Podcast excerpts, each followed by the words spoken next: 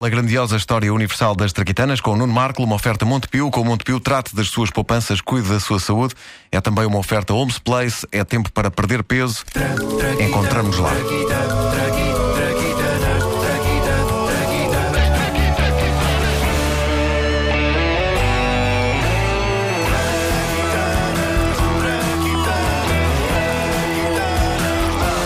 Devo ao ferro de engomar um inesquecível momento da minha infância, o dia em que pus a mão em cima da chapa de um ferro desses, estando ele ligado. Eu lembro-me que estava sozinho quando isso aconteceu, lembro-me de esperar que adultos aparecessem para só aí começar a chorar. Uh, e lembro-me da lógica de não desperdício de lágrimas que me ocorreu na altura, apesar daquilo me estar a doer como ao raio. Quando finalmente apareceu alguém, então sim. Ai, ai, ai! Incrível, que dor. É assim que tu choras? É. Ai, ai! Ai, ai! É horrível, mas o que é que tu queres? Cada um chora como chora. Uh, e a mais não é obrigado. Devias, devias chorar mais vezes, é giro. Ai, ai! Ai, ai! Ao visto assim não incomoda muita gente. Pois, é uma pois. coisa muito. Bom. Uh, mais tarde iria acontecer a mesma coisa com uma torradeira. Eu tinha de facto uma tendência para tocar em coisas que me podiam queimar. Outro dia foi na minha sala, qual era acesa. Eu pensei, deixa-me cá ver se isto do fogo é tão quente como dizem. Não sei se já experimentaste, mas é.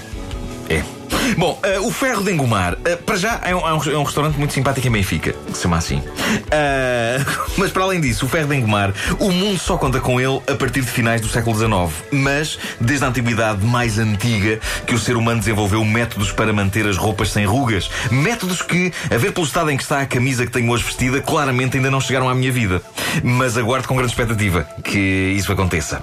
Os primeiros métodos para engomar roupa surgem na China antiga. Eles usavam panelas, era um verdadeiro dois em um. Eles cozinhavam naquilo e depois usavam aquilo para passar a roupa. Enchiam a panela de brasas e passavam-na por cima dos tecidos.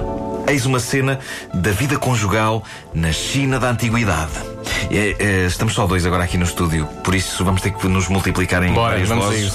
Ah, eu, eu propunha que. Bom, para já propunha ah, que começássemos a cena e já vimos. Pá, eu não posso crer que Outra vez, outra neste, Marco. neste lugar comum de usar um gongo quando falamos da China, pá. Não pode vez. acontecer China. Ah, lá está. China. Oh, mais, mais uma vez. E se eu, se eu disser tipo Paulo China? Não, aqui já não funciona porque é, Não. está a China enquanto apelido. Claro, claro que sim. Não. Ah, não volta a acontecer. Aliás, os lugares comuns acabam aqui. Aliás, vamos fazer pessoas chinesas que, como se irá ver, não terão ah, sotaque ah, chinês. Ah, vamos ter que fazer várias vozes. Vasco vais fazer de mulher. Eu vou fazer de Fazer homem. de mulher, boa, nunca fiz. Eu vou fazer de homem, mas preciso que a minha voz seja ligeiramente alterada. Vamos fazer aqui alguns testes, tipo. Ah, ah, ah, ótimo, assim está bom, assim está bom. Vamos, vamos a isto, vamos a isto.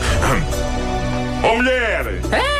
Tenho fome! Tá bem, tá bem. Vou fazer massa. Massa chinesa? Não, não, para não ser clichê, vou fazer bolonhesa. E passa-me a ferro esta camisa! Mau! Ou bem que passa ferro a camisa ou bem que faça massa bolonhesa. É que só temos uma panela, pá. Só temos uma panela? Sim. Oh diabo, é que o nosso garoto usou ainda agora essa panela. Uh, temos de comprar um bacio. A vida nem sempre é fácil. Eu agora agradecia que me tirassem esta voz. Não, continua a falar assim. É giro. Estar, deixa estar assim. A vida nem sempre é fácil quando um objeto é multiuso. Devias falar sempre assim. É mais giro. Não, não, não me sinto eu. Estava visto que, eh, mais tarde ou mais cedo, uma solução tinha de ser encontrada para separar os mundos da culinária e da engomadoria. No fim do século XIX, existiam objetos a que se podia chamar de ferros de engomar, mas sem eletricidade. E a operação de engomar sem eletricidade era terrível. Os ferros eram objetos que se enchiam de coisas como carvão em brasa ou querosene. Queres o quê?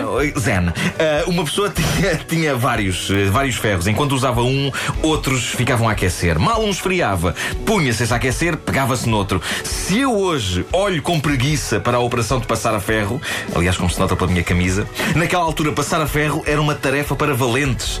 Ah, como se vê por esta reconstituição do diálogo entre um médico e o marido de uma dona de casa num hospital.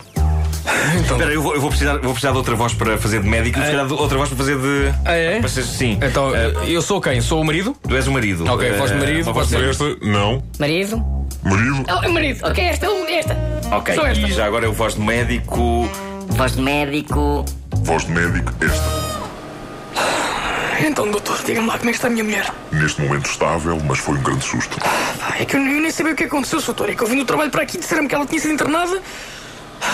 Sei que ela estava a passar a ferro, pá, mas o que é que se passou? Ela queimou-se. O que é que se passou, Sr. Doutor? É Nada disso. A sua esposa teve foi um esgotamento. Um esgotamento? Sim, provocado pelo engomar de uma colcha. Olha que sorte. Sorte? Sim, sim, a nossa vizinha matou 15 pessoas depois de engomar uma toalha de banho. Pois, odeio quando isso acontece. Alguma coisa tinha de ser feita. É que havia ainda o drama da roupa acabada de lavar ficar toda direitinha, mas cheia de nódoas de carvão. O homem que retirou as brasas e introduziu a eletricidade nos ferros de engomar foi o inventor americano Henry Seeley. Em, em português, Henrique Pateta. Por acaso ninguém pensado nisso. Mas Seeley é com dois S, mas serve. O Henrique Pateta, boa. Ah, o ferro dele pousava-se sobre uma resistência ligada à corrente e ficava ali a aquecer. Quando não estava lá o ferro, eu creio que se podia lá pousar uma fatia de pão, que aquilo fazia belíssimas torradas. Era nisso e nas clássicas escalfetas que aqueciam os pés das nossas avós.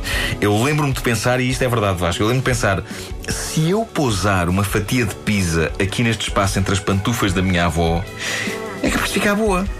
Pensei, mas nunca dei esse passo. Nem eu, nem a minha avó. Aliás, se ela desse esse passo, ficava com a sola da pantufa cheia de mozzarella.